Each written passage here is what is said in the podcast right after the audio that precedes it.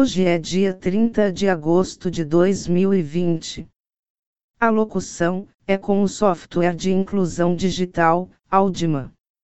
Aviso: visite nosso blog. Temas de artes, culturas e museus. Endereço eletrônico é museu2009.blogspot.com. Podcast número 32. O tema de hoje é Margaret Grass, Aeronautas Femininas. Era assim que eram chamados naquela época. Museu Zeppelin. Margaret Grossi, no Céu e Torre da Reunião de Cúpula. Quando se fala de Margaret Grass, 1876, 1951, é preciso mencionar ao mesmo tempo sua irmã mais nova, Elsbeth, 1879, 1947, com quem viveu muitas aventuras. Porque as irmãs não fizeram apenas voos de balão, mas também passeios alpinos. Margaret e Elsbeth cresceram em Macy em uma família de classe média. Seu pai era um empresário. Ele veio de uma origem humilde e talvez por isso desejasse muito que suas filhas recebessem uma boa educação. Assim, ele apoiou os estudos educacionais de Margaret, ela se formou como a melhor em 1899 e recebeu uma viagem de estudos de seu pai para a Suíça, na qual teve permissão para acompanhar sua irmã mais nova, Elsbeth. Ambas as irmãs ficaram entusiasmadas com as montanhas alpinas durante sua estada em Genebra e em Chamonix, França. Mas eles não queriam apenas se maravilhar com essas montanhas de longe, eles também queriam escalá-las. Depois de algumas tentativas mal sucedidas, devido à inexperiência, falta de equipamento e orçamento apertado, as irmãs escalaram o Grosvenediger de 3.660 metros de altura em 1904 e depois outros picos, e em 1908 pelo menos o Matterhorn de 4.478 metros e depois o Mont Blanc. Ao mesmo tempo, eles se entusiasmaram com os esportes de balão. Talvez o reitor do Princely and State School de Mason, o professor Poechel, que praticava esportes com balão desde 1904, tenha sugerido isso. Margaret se via como sua aluna e as irmãs inicialmente se contentavam como passageiros em seus passeios de balão. Margaret trabalhou como professora no ensino médio, depois na primeira escola primária, em Mason até sua aposentadoria. Um de seus alunos, o artista posterior Manny Just, descreveu-a da seguinte maneira em memória de seus dias de escola em 1911 e 1912. O professor de francês que recebemos na sétima série era uma criatura estranha. Ela tinha cabelos muito ruivos presos em uma coroa no topo da cabeça. O rosto não era bonito e cheio de sardas. Ela sempre usava blusas brancas de gola alta, pretas, saias compridas, largas com um decote cintura estreita. Eu estava no oitavo ano que ela e sua irmã escalaram o Monte Branco sem guia. Mas quando soubemos que essas duas corajosas mulheres também eram balonistas, vimos nossa estranha professora de francês quase como super-homens. Ambas as irmãs permaneceram solteiras. Para Margarete, professoras de celibato, ainda se aplicava naquela época. As mulheres só podiam lecionar quando não fossem casadas e, caso se casassem, perderiam não apenas a sua posição, mas também todos os seus direitos à pensão.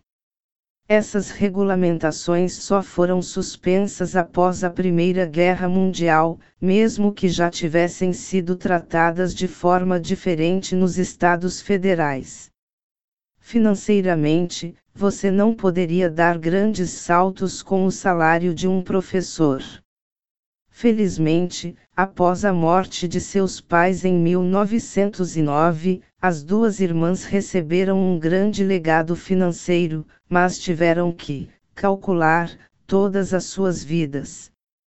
Durante sua primeira viagem aos Alpes em julho de 1909 sobre os Alpes do Norte, o balão foi enchido com o gás luminoso mais barato, mas mais perigoso, em vez de enchimento de hidrogênio. Se estivessem procurando, e encontrassem, um guia para esta viagem, ambas as irmãs foram aprovadas no exame de piloto de balão.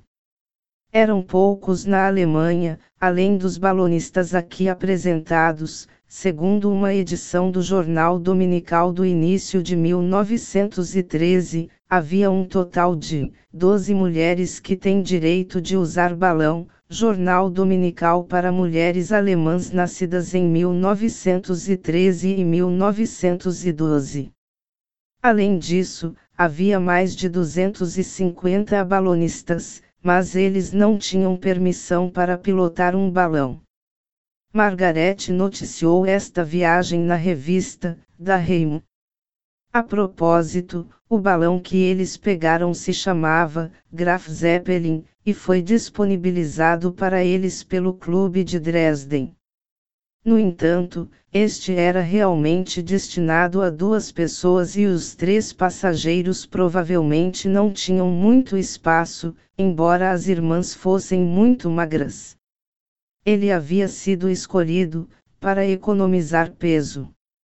Além dos espetaculares passeios alpinos, as irmãs também realizaram passeios noturnos e alcançaram um recorde em competições de voo nacionais em março de 1910. Em pouco menos de 23 horas, voaram 871 quilômetros de Dresden aos Cárpatos do Sul. Eles foram pegos em uma tempestade de neve, que eles, evidentemente, dominaram. Enquanto em outros países, por exemplo na França, associações de dirigíveis especiais para mulheres foram fundadas, Margaret Gras não estava pronta para isso. Ela disse que não era necessário e se viu representada no clube de dirigíveis com os mesmos direitos dos homens. Claro, ela também sabia e percebeu que também não havia igualdade na vida cotidiana do balonista. No início da reportagem, nosso passeio de balão pelos Alpes Limestone, do verão de 1909 diz. A principal dificuldade para nós foi encontrar um guia. Em um artigo na revista de aviação alemã de 1913, ela disse: É um facto que nós, balonistas alemães, sofremos de uma coisa, devo dizer, é muito difícil encontrar passageiros. Aqueles que ainda não são líderes preferem dirigir sob a orientação de um cavalheiro. Mesmo quando balonistas masculinos e femininos cavalgavam juntos, os homens geralmente assumiam a liderança. Portanto, as mulheres não tinham escolha a não ser dirigir com mulheres que pensavam da mesma maneira ou apenas ser passageiros.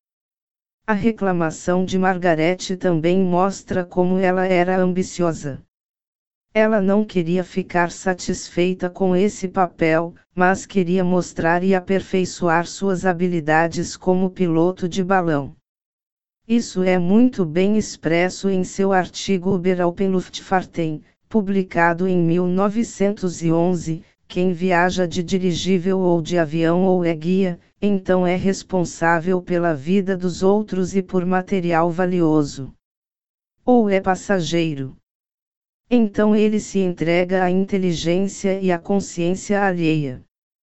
Tratasse do futuro do tráfego aéreo nos Alpes, que ela também vê mais em dirigíveis e aviões, onde, é claro, enfatiza que tais viagens não são comparáveis a um voo de balão alpino em termos de experiência mas mostra sua atitude, a disposição, como operadora do balão, de se responsabilizar pelo passeio e pelos demais ocupantes.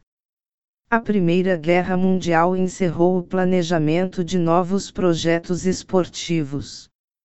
Na década de 1920, as irmãs eram principalmente alpinistas. Durante a era nazista, quando corajosas mulheres aviadoras como as mencionadas Elibe e Orniana Reitsch eram celebradas, Margaret Grossi e sua irmã quase não recebiam atenção. Claro, eles ficaram mais velhos e seus empreendimentos menos espetaculares. Após a Segunda Guerra Mundial, eles caíram em grande parte dos olhos do público. Elsbeth morreu em 1947. Margaret escreveu então suas memórias, que infelizmente não estão disponíveis em lugar nenhum. Eles apareceram em 1951, e ela morreu no mesmo ano. Seu último desejo foi atendido, as cinzas das irmãs foram levadas para a França e espalhadas do topo do Monte Branco por seu antigo guia de montanha. Ela também trata dos novos meios de transporte que surgiram. Nas revistas semanais dessa época dá para sentir o fascínio que emanava dos novos objetos em voo. Havia um espírito de otimismo e entusiasmo, principalmente quando se falava de zeppelins, balões e aviões. As pessoas se aglomeraram nas demonstrações e aplaudiram com entusiasmo os novos objetos voadores. Se a história da aviação é escrita principalmente por homens, gostaria de usar meu artigo para me referir às aeronautas do sexo feminino, como eram chamadas na época. Sobre a jornalista Grit Otto. A paixão de Grit Otto é a época da Belle Époque uma época em que muita coisa aconteceu, seja na sociedade, na tecnologia ou na ciência. A burguesia desempenhou um papel fundamental nisso, como a força motriz por trás deste desenvolvimento. Em seu site www.buergerleben.com e nas redes sociais www. Facebook com barra Buergerleben barra www. Instagram, com barra Buergerleben, a historiadora apresenta tópicos da época, como as pessoas cozinhavam no início do século XX, para onde saíram nas férias, que roupas as mulheres usavam e por que os carros foram inicialmente chamados de veículos automaters. Além disso, ela trabalha como autora e ministra palestras sobre diversos temas. Agradecemos os ouvintes. Visite a playlist dos podcasts em https ecker.fm museu 2009 gmail.com. Obrigado.